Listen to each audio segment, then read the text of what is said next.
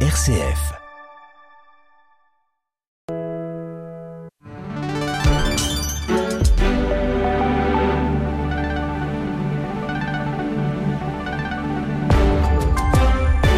Il est 16h, on s'informe avec Jean Lannoy. En Belgique, plus de la moitié des villes et des communes ont adopté des règlements pour interdire partiellement, voire totalement, la mendicité. Et la majorité de ces dispositifs reprennent des dispositions qui sont contraires aux droits humains, selon un rapport de l'Institut fédéral des droits humains et du service de lutte contre la pauvreté.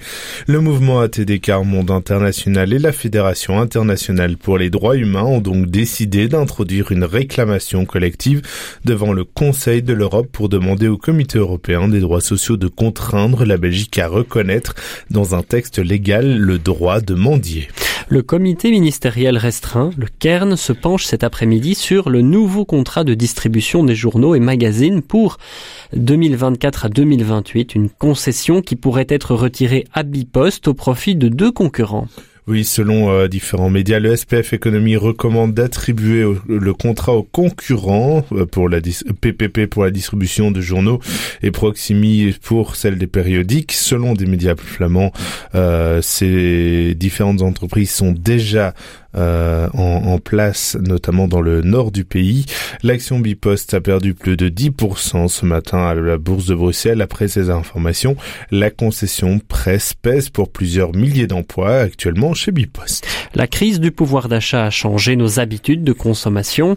Ainsi, selon une étude publiée par Comeos, la Fédération du commerce, nous allons moins au restaurant. Une chute de fréquentation pour 10% par rapport à 2019. Et quand nous mangeons à l'extérieur, nous choisissons plus souvent un fast-food. L'étude montre aussi une baisse de fréquentation des commerces de bouche, boulanger, pâtissier, boucher ou fromager. Dernier jour de trêve aujourd'hui à Gaza, de nouvelles libérations d'otages aux mains du Hamas et de prisonniers palestiniens détenus en Israël sont attendues aujourd'hui encore. Et oui, avec cet espoir de voir la trêve prolongée, le Hamas a affirmé chercher à la prolonger au-delà de ces quatre jours dans le but d'augmenter le nombre de prisonniers libérés.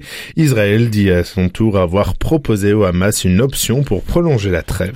Après plusieurs semaines de calme relatif, plus de 500 migrants sont arrivés ce matin sur l'île italienne de Lampedusa, des migrants en provenance du Bangladesh, d'Égypte, d'Éthiopie, du Pakistan et de Syrie. Et oui, Lampedusa est devenue l'une des plaques tournantes de l'immigration clandestine en raison de sa proximité de l'Afrique du Nord. Plus de 151 000 personnes y sont déjà accossées depuis janvier. Merci pour ces informations, Jean Lannoy, qu'on retrouvera à 17h.